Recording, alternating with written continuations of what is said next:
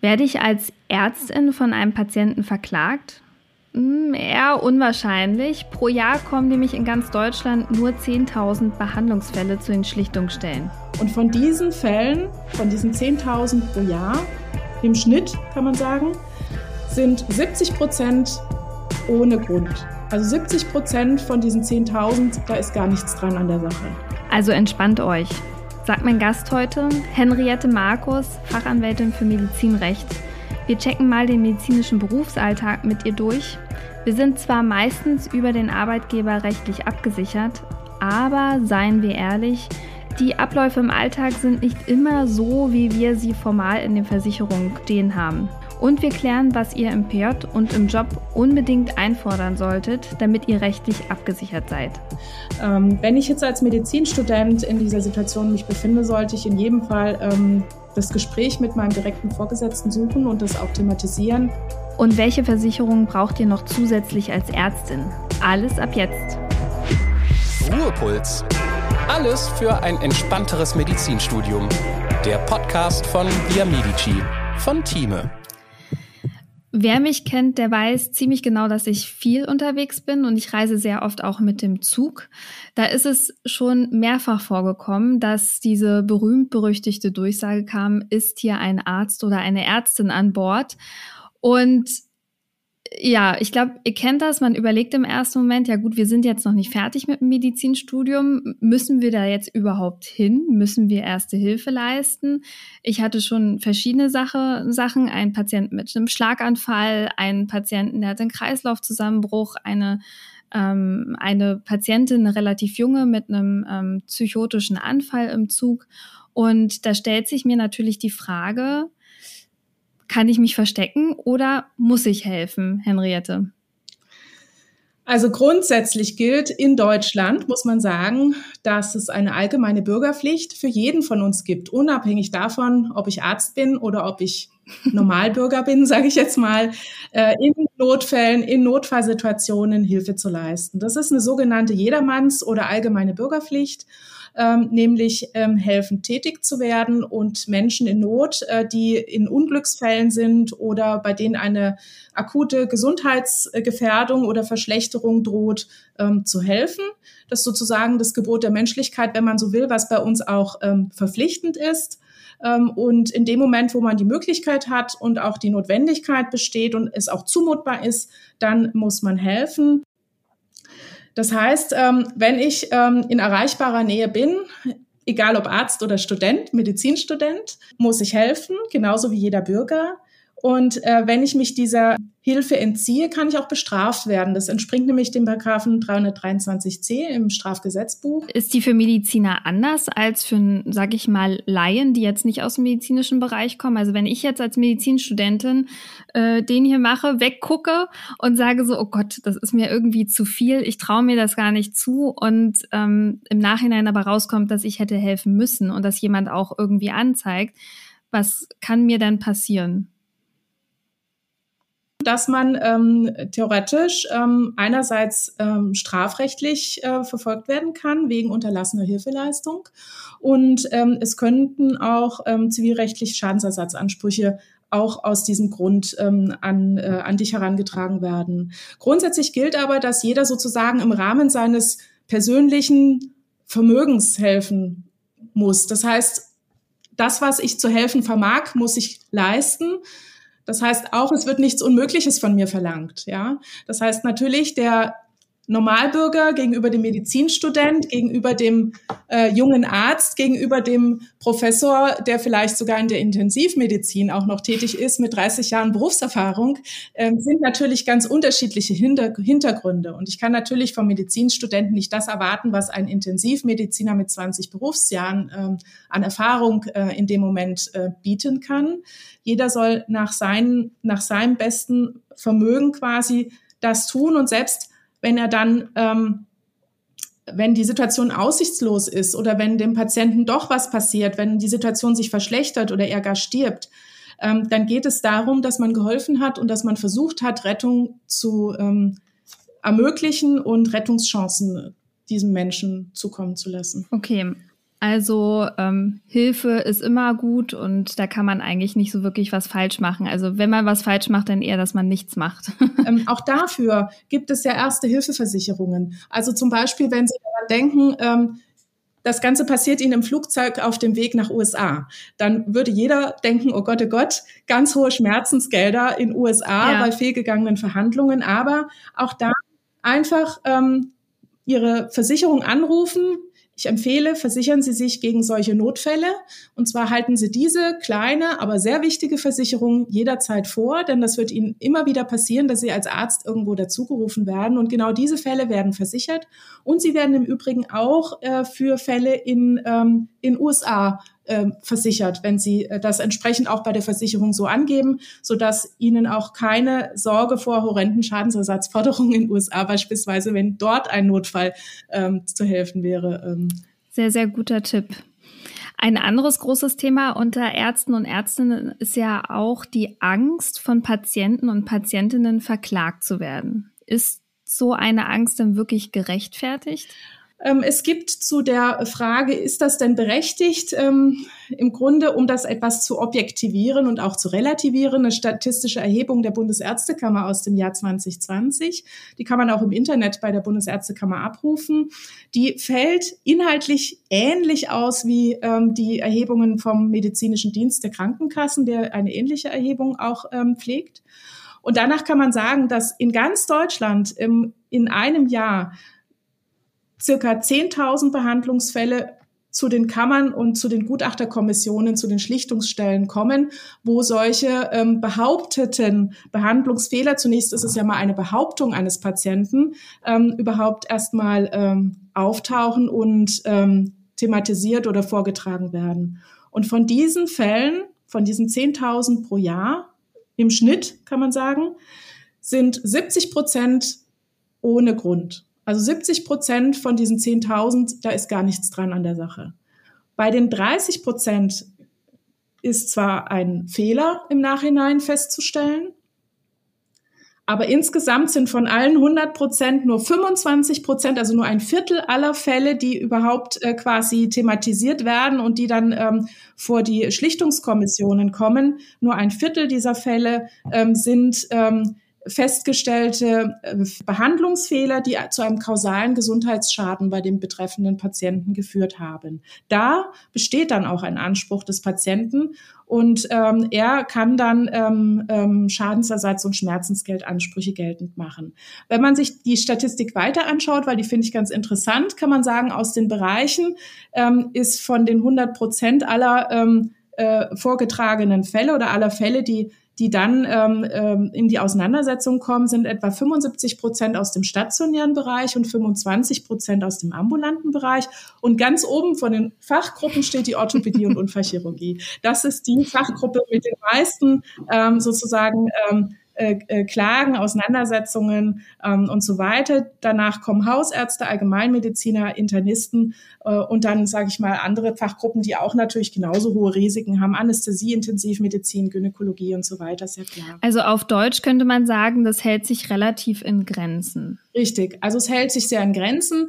Ähm, dem steht vielleicht die mediale Wirkung der einzelnen Fälle entgegen, denn wir alle wissen, ähm, immer wenn das Sommerloch kommt, kommt auch irgendwo wieder eine vergessene Schere im Bauch des Patienten in die Zeitungen. ähm, dazu kommt, man kann sich auch versichern und das ist natürlich auch wichtig zu wissen. Ähm, dafür haben sie alle eine Berufshaftpflichtversicherung. Ja, jeder äh, jeder ähm, Arzt, der ähm, die Approbation erlangt, muss eine ausreichende Berufshaftpflichtversicherung vorweisen. Und bin ich denn irgendwie auch von der vom Krankenhaus abgesichert, wenn jetzt mich ein Patient verklagt wegen eines Behandlungsfehlers? Im Rahmen sein, seines Klinikaufenthaltes oder so, ähm, äh, steht mir die Klinik in irgendeiner Art und Weise bei oder bin ich als Einzelperson dafür verantwortlich, mich dafür zu versichern? Also die ähm, äh, jeder angestellte Arzt wird ähm, per Arbeitsvertrag, es ist ein eigener Passus im Arbeitsvertrag, wird einbezogen in die Berufshaftpflichtversicherung der anstellenden Einrichtung. Egal, ob das eine Klinik ist, ob das ein MVZ ist oder ob das eine ähm, Arztpraxis, eine, eine ambulante Praxis ist. Ähm, der Arbeitgeber äh, muss den angestellten Arzt in die Berufshaftpflichtversicherung für alle Ärzte der jeweiligen Einrichtung mit einbeziehen. Und äh, diese Berufshaftpflichtversicherung muss auch angemessen sein, also der Höhe nach. Ähm, Sie können da auch können und sollten auch das Recht haben, äh, in die Police Einsicht zu nehmen, um sich darüber zu vergewissern. Das wird regelmäßig in den Arbeitsverträgen auch geregelt. Und äh, nicht zuletzt ähm, ist es ja auch so, nach der Approbationsordnung besteht eine Pflicht, eine ausreichende Versicherung vorzuhalten. Und äh, ganz neuerdings seit letztem Jahr gibt es auch eine Regelung im Kassenarztrecht, dass es eine Nachweispflicht über eine bestimmte Mindestversicherungssumme, die im, ähm, im äh, Recht der gesetzlichen Krankenversicherung für die ambulanten niedergelassenen Ärzte, die die äh, gesetzlich Versicherten behandeln, ist, besteht eine Nachweispflicht über eine Mindestversicherungssumme. Eine kurze Unterbrechung in eigener Sache. Via Medici von Thieme, das passt immer, egal ob du in Heidelberg oder Berlin studierst. Stell dir Via Medici so ein, wie du es brauchst. Zum Beispiel mit der Sortierung nach deinem Unicurriculum. Teste Via Medici jetzt fünf Tage kostenlos. Mehr dazu über den Link in den Show Notes und jetzt weiterhin viel Spaß mit Florentine und ihrer Gästin. Wenn ich jetzt im Medizinstudium bin, gibt es ja Sondersituationen wie zum Beispiel die Formulatur oder das PJ. Wie sieht es denn da aus?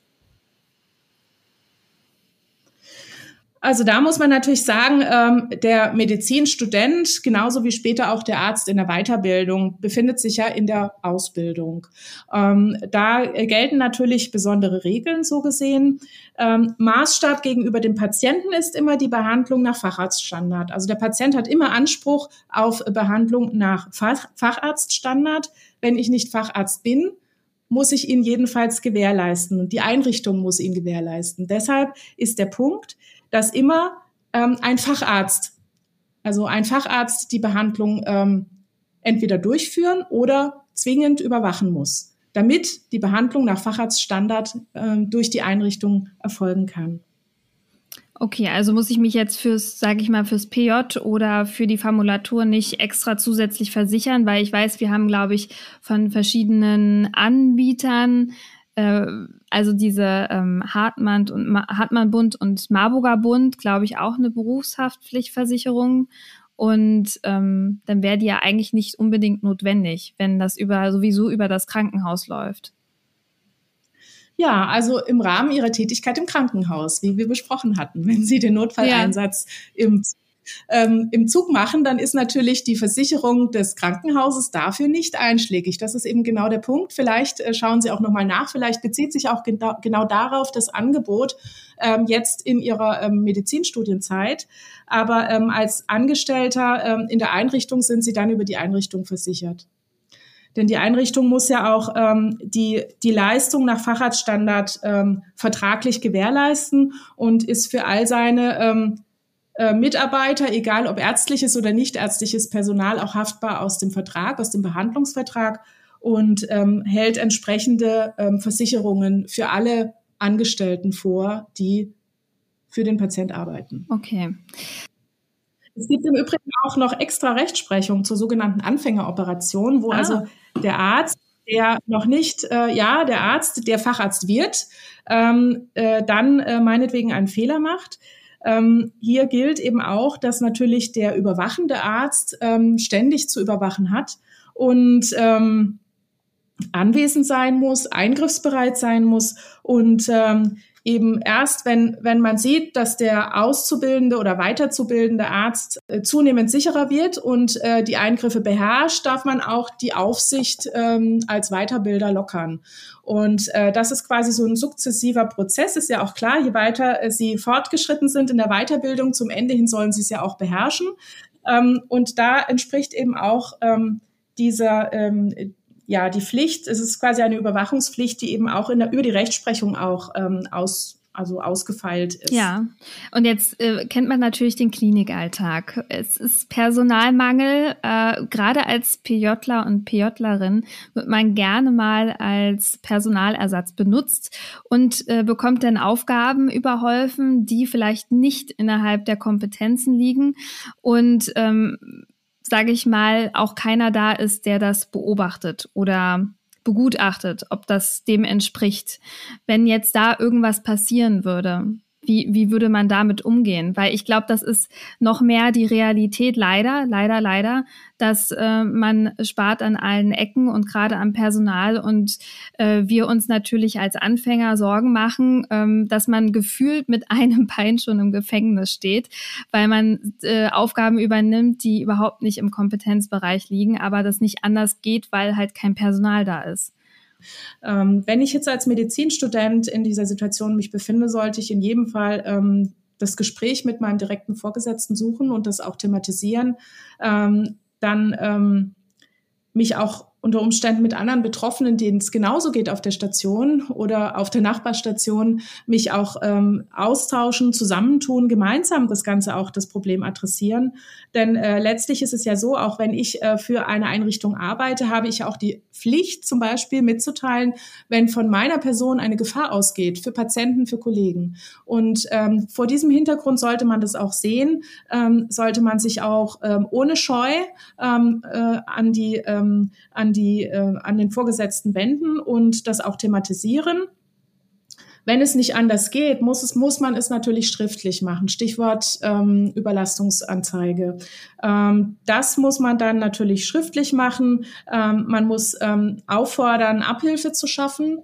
Ähm, also das Ganze möglichst natürlich objektiv und, ähm, und äh, sachlich beschreiben, aber eben auch auffordern, Abhilfe zu schaffen und äh, das auch, ähm, sag ich mal, gegen Quittung oder sozusagen nachweislich ähm, äh, schriftlich zu adressieren.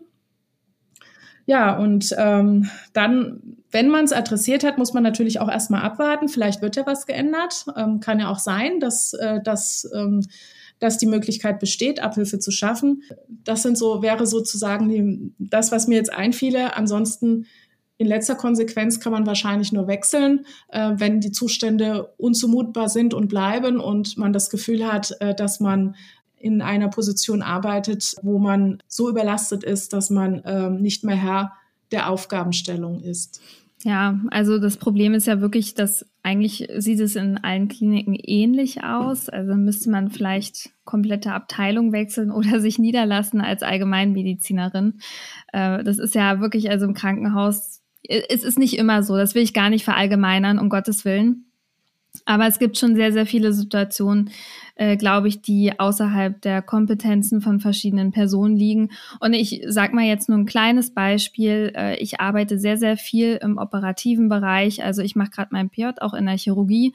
Und ähm, mal als fiktives Beispiel, das geht mir im Kopf halt rum, wenn ich jetzt äh, die Hautnaht mache, also das, was der Patient halt sieht und sich im Nachhinein beschwert, dass sie nicht schön ist und die ist halt sehr eingeblutet, das entzündet sich und so.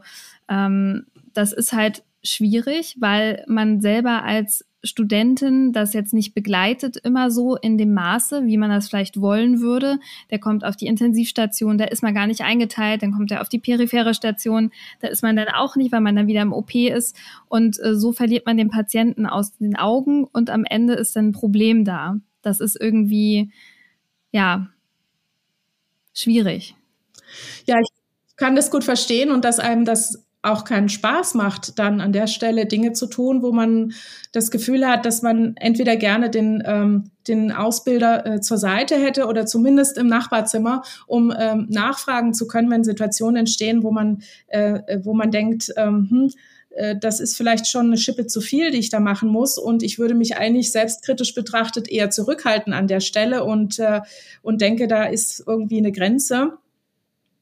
Ähm, dann muss man aber auch immer dran denken, ähm, Haften an der Stelle oder sozusagen die sozusagen das, das Risiko ähm, an der Stelle liegt auch ähm, äh, bei dem äh, bei der Einrichtung, denn ähm, es gibt eine gesetzliche Vermutung, die sagt, dass äh, wenn äh, der durchführende Arzt nicht ausreichend befähigt ist, dass dann eine Kausalität vermutet wird ähm, zwischen ähm, der mangelnden Befähigung und dem Eintritt eines Gesundheitsschadens. Das heißt, jede Klinik weiß ganz genau, was sie da tut.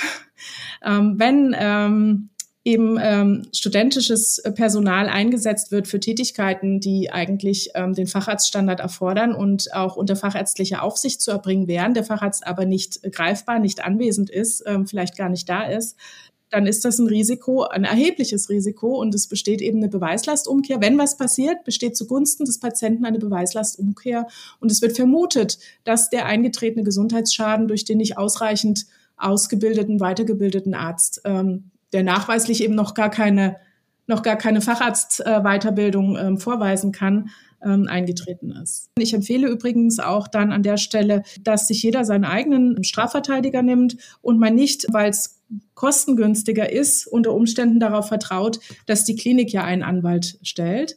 Denn, das ist vielleicht auch noch wichtig zu wissen, es geht immer darum, dass jeder seine Interessen verteidigt. Und die Interessen des Medizinstudenten oder des ähm, PJlers oder des Assistenzarztes, der in der Weiterbildung sich befindet, wo etwas schiefgelaufen ist, dessen Interessen sind unter Umständen ganz anders und er kann, kann ganz andere Beweise vorlegen als der Chefarzt, der top-down die Verantwortung trägt und seine Interessen verfolgt. Deshalb empfehle ich an der Stelle in jedem Fall, ähm, sich einen eigenen ähm, Anwalt, in dem Fall vielleicht auch, wenn es um Strafverfahren geht, einen Strafverteidiger zu nehmen, ähm, weil ähm, das nicht ein, ein, ein einziger Anwalt alle Interessen vertreten kann und darf. Okay, dann haben wir damit den nächsten Tipp, aber ich hoffe, dass es niemals so weit kommt.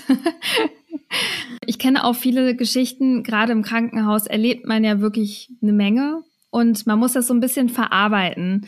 Da kommt es gerne mal vor, dass man am Abendsbrotstisch mit seiner Familie gerne darüber sprechen möchte. Und man hat aber natürlich auch eine Schweigepflichterklärung unterschrieben, egal bei welcher Tätigkeit, ob das jetzt nur Formulatur, Blockpraktikum, äh, alleine schon durchs Medizinstudium sind wir ja zu Schweig äh, zum Schweigen verpflichtet. Äh, wenn man jetzt, was darf ich denn erzählen? Was ist im erlaubten Rahmen und was überschreitet den? Oder darf ich gar nichts erzählen? Ja, also ich kann das äh, Bedürfnis sehr gut verstehen. Im Übrigen geht es mir nicht anders, denn ähm, auch wir Anwälte unterliegen der Schweigepflicht. Ganz allgemein trifft uns die Pflicht, dass wir zwar über Sachverhalte sprechen dürfen, aber nur anonym. Und auch wenn wir sehr anonym vortragen und von ähm, Herrn Meyer Müller-Krause sprechen, dann ähm, ist trotzdem zu beachten, dass auch aus der Sachverhaltsschilderung kein Rückschluss gezogen werden darf. Wenn ich über einen Patienten spreche und in dem Dorf gibt es nur einen, der eine besonders herausragende Krankheit hat, die ich jetzt äh, gerade behandle, dann wäre der Rückschluss sehr einfach, wenn ich gegenüber meiner Familie von dem Patienten, der diese Krankheit in diesem Dorf hat, den ich gerade behandelt habe, wo dies und jenes passiert ist, dann ist der Rückschluss sehr einfach, dass es sich um den Herrn Müller handeln muss. Und auch das darf natürlich nicht passieren. Wenn das rauskommen sollte, also wenn ich so eine ähm, Schweigepflichtverletzung begehe und äh, das nachweislich zutage tritt, dann habe ich nicht nur ein strafrechtliches Problem, was mit bis zu einem Jahr Freiheitsstrafe oder Geldstrafe bestraft wird, sondern es ist auch zugleich ein Berufsrechtsverstoß, denn auch die ärztliche Berufsordnung verpflichtet sie auf äh, die, auf die Schweigepflicht. Und es ist natürlich immer auch automatisch ein Datenschutzverstoß, denn die Gesundheitsdaten sind ja Daten besonderer Qualität nach der Datenschutzgrundverordnung. Im Übrigen gilt die Schweigepflicht auch, vielleicht kleiner Schwenk, gilt auch gegenüber den Angehörigen des Patienten.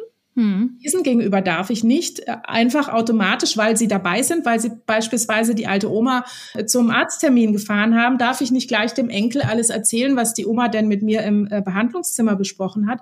Sie gilt gegenüber dem Arbeitgeber, sie gilt gegenüber den Kassen, aber auch wichtig gegenüber Polizei und Staatsanwaltschaften und Gerichten. Die Justiz geht davon aus, dass jeder Arzt weiß, dass er ein Zeugnisverweigerungsrecht und auch ein Aussageverweigerungsrecht hat, weil er der Schweigepflicht unterliegt. Und genauso ein Beschlagnahmeverbot für die Patientenakten besteht, wenn Durchsuchung stattfindet. Das heißt, nur wenn ich eine schriftliche Schweigepflichtentbindungserklärung vom Patienten vorliegen habe, darf ich zum Beispiel auch im Gerichtsprozess über meinen Patienten etwas sagen. Das ist wichtig, das muss man wissen. Und in den Verfahren muss man auch davon ausgehen, dass die Richter unterstellen, dass ich das weiß als Arzt. Also ich hatte auch letztens eine Situation, da haben Angehörige angerufen per Telefon auf Station und wollten gerne äh, wie du gesagt hast, Informationen haben über den einen Patienten, der halt da auf Station liegt. Und der Arzt hat genauso, wie Sie es beschrieben haben, gesagt, nein, ich darf Ihnen keine Informationen geben und vehement, ja, aber ich bin doch äh, die so und so von dem und dem. Und ähm, er gesagt hat, das ist, das ist ja alles schön und gut und äh, ist ja auch schön, dass Sie das mit jemandem besprochen haben, dass Sie Informationen bekommen dürfen. Aber mir liegt nichts vor, ich darf Ihnen nichts sagen. Und das war irgendwie sehr eindringlich, als ich das gehört habe. Und natürlich weiß man das, aber man muss auch in dem Moment dran denken und sich nicht einlullen lassen von Angehörigen. Das passiert dann, glaube ich, schneller, als man irgendwie gucken kann. Und wenn es jetzt so ist, dass mir wirklich was passiert, also ich werde jetzt verklagt als Ärztin. Wie gehe ich damit am besten um und wie gehe ich am besten vor vor allem? Verklagt im Sinne des Zivilrechts oder ähm, eine Anklage im Sinne des Strafrechts? das ist eine Fangfrage. Nein. ähm, ja, also sprechen wir mal genau von sowas wie einem Behandlungsfehler der Patient verklagt mich, weil ich äh, angeblich das falsche Medikament gegeben habe, er dadurch einen ganz schlimmen Hautausschlag bekommen hat, ähm, dadurch ähm, chronische Schmerzen und jetzt halt ja ein bisschen Geld haben möchte oder sein Recht einfordern möchte, wie auch immer. Wie gehe ich dann am besten ja. vor? Also als allererstes äh, die Berufshaftpflichtversicherung, die eigene informieren. Das ist das oberste Gebot, denn ähm, in allen Versicherungsverträgen steht drin, dass man unverzüglich informieren muss, damit die äh, Versicherung nicht sozusagen eine Obliegenheitsverletzung sieht. Dann empfiehlt es sich natürlich auch immer, sich parallel quasi eine eigene eine eigene, aber nur zur internen Verwendung, eine eigene Dokumentation, eine eigene Akte, auch unter Umständen mit Gedächtnisprotokollen anzulegen, allein um Beweise zu sichern. Ähm, wer war bei der Behandlung dabei? Gibt es Zeugen? Die Zeugen ähm, mit Namen sich aufschreiben, auch Erreichbarkeiten, Adressen, Telefonnummern. Denn wenn man sich vorstellt, dass vielleicht so eine Auseinandersetzung auch mal eins, zwei, drei Jahre gehen kann, bis dann da irgendwann mal ein Abschluss von so einem Verfahren ist, kann es schnell passieren, dass Mitarbeitende, auch nichtärztliche Mitarbeitende, die äh, bei der Behandlung dabei waren, dass die wechseln, dass die umziehen, nicht mehr da sind, nicht erreichbar sind. Und dann kommt es eben unter Umständen auf deren Aussage auch an. Was haben die gesehen? Wie waren die involviert? Äh, können die ähm, als Zeugen äh, mir beistehen im, im Prozess? Man darf nicht in die Versuchung geraten, im Nachhinein vielleicht irgendetwas noch zu korrigieren. Die Patientenakte darf in dem Sinne nicht im Nachhinein geändert werden. Da dürfen keine Veränderungen vorgenommen werden, die man nicht nachvollziehen kann. Aber man darf für sich selbst natürlich eine ähm, Sicherheitsakte quasi anlegen und wenn man so will, Beweise sammeln, in Anführungszeichen. Wie ist es? Also was muss wirklich passieren, dass mir die Approbation entzogen wird? Also man muss sich das ja, das ist ja quasi das Schlimmste, was eigentlich für einen Arzt, eine Ärztin passieren kann. Ähm, also was muss überhaupt erstmal passieren, damit es dazu kommt? Ja, also tatsächlich, wie du sagst, Approbationsentzug ist wirklich das letzte Mittel. Ja, also wenn wenn alles zu spät ist, dann wird die Approbation entzogen. Vorher wird sie erstmal nur rund gestellt. Mhm. Im Grunde kann man sagen, ähm, die Zulassung kann dann zurückgenommen werden, wenn die Gründe für die Erteilung nicht mehr vorliegen. Das heißt, wenn ich die Approbation erteilt bekomme, ich muss sie ja beantragen bei äh, meiner Approbationsbehörde als Arzt, ähm, dann wird eben geprüft, dass ich nicht unwürdig bin, dass ich nicht unzuverlässig bin, dass ich auch nicht medizinisch, also gesundheitlich ungeeignet bin. Stichwort ähm, äh, ich hatte zum Beispiel den Fall einer jungen Ärztin, die die Approbation beantragen wollte und ähm, behindert ähm, ist, als Rollstuhlfahrerin, wo die Approbationsbehörde ähm, diskutiert hat, ob ihr die Approbation überhaupt erteilt werden kann. Wohl diese ähm, junge Frau dann natürlich mit größter Sorge ähm, bei mir anrief und sagte, ich habe doch nicht mein ganzes Medizinstudium jetzt absolviert und ähm, beantrage die Approbation nach dem Bestanden im letzten Staatsexamen, damit mir jetzt die Approbationsbehörde sagt, dass ich sie vielleicht nicht kriege kriege, nur weil ich im Rollstuhl sitze. Ich habe es von vornherein sowieso nicht vor, bestimmte Fachgebiete zu ergreifen, zu denen ich körperlich nicht in der Lage bin. Wenn von diesen Aspekten einer wegfällt später. Es kann ja sein, dass ich später zum Beispiel trunksüchtig werde, Drogen nehme äh, oder andere schlimme Dinge tue. Dann kommt äh, sozusagen die Prüfung, ob die Approbation widerrufen oder zurückgenommen werden muss. Und da ist dann eben die Frage, ob ich äh, mich eines Verhaltens schuldig gemacht habe, was dazu führt, dass ich eben unwürdig bin, Arzt, als Arzt zu arbeiten oder unzuverlässig bin. Das ist zum Beispiel der Fall, wenn es Strafurteile gegeben hat, wegen zum Beispiel unterlassener Hilfeleistung, Stichwort, äh, was wir am Anfang hatten, wenn man äh, Untreue oder Betrug begangen hat, äh, bei Abrechnungsbetrugsfällen, sexuelle Übergriffe durch Gynäkologen, Ähm, kann auch passieren, wenn man zum Beispiel fortgesetzte Steuerhinterziehung begeht. Auch das kann dazu führen, dass die Approbationsbehörde sagt, dieser Arzt ist nicht würdig, äh, seinen Beruf äh, weiter auszuüben.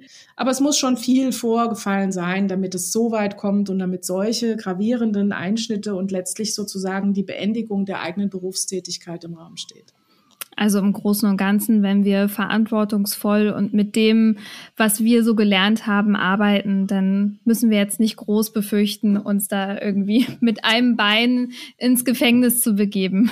Henriette, vielen Dank für deine Zeit. Es war sehr, sehr interessant. Das sind auch tatsächlich Aspekte, die ich aus dem Medizinstudium so noch nicht gehört habe und auch nicht mitnehmen konnte. Bis jetzt äh, eine erste Hilfeversicherung. Darum werde ich mich auf jeden Fall kümmern. Das ist ein guter Punkt. Dann fühle ich mich persönlich auch ehrlich gesagt ein bisschen wohler dabei oder ein bisschen abgesicherter. Das waren sehr, sehr viele Tipps und gute Aspekte. Danke für deine Zeit und ja, bis bald. Sehr gerne. Ich wünsche dir für die Zukunft alles Gute. Es ist ein wunderbarer Beruf. Ich glaube, es ist einfach ähm, toll zu wissen, ähm, als Ärzte, zukünftige Ärzte werdet ihr somit das höchste Standing haben in der Gesellschaft. Ihr habt ein hohes Ansehen, hohen, hohes Vertrauen und, und, und großes Vertrauen, was äh, in euch als Berufsgruppe gesetzt wird, mehr als zum Beispiel in meine. ähm, und ähm, ja, und äh, es ist ein toller Beruf, den man weltweit ausüben kann. Ich wünsche dir, ich wünsche auch allen Zuhörerinnen und Zuhörern alles Gute. Vielen Dank. Das war Ruhepuls, euer Podcast für ein entspannteres Medizinstudium von Via Medici, dem Lern- und Kreuzportal für nachhaltiges Wissen in der Medizin von Thieme.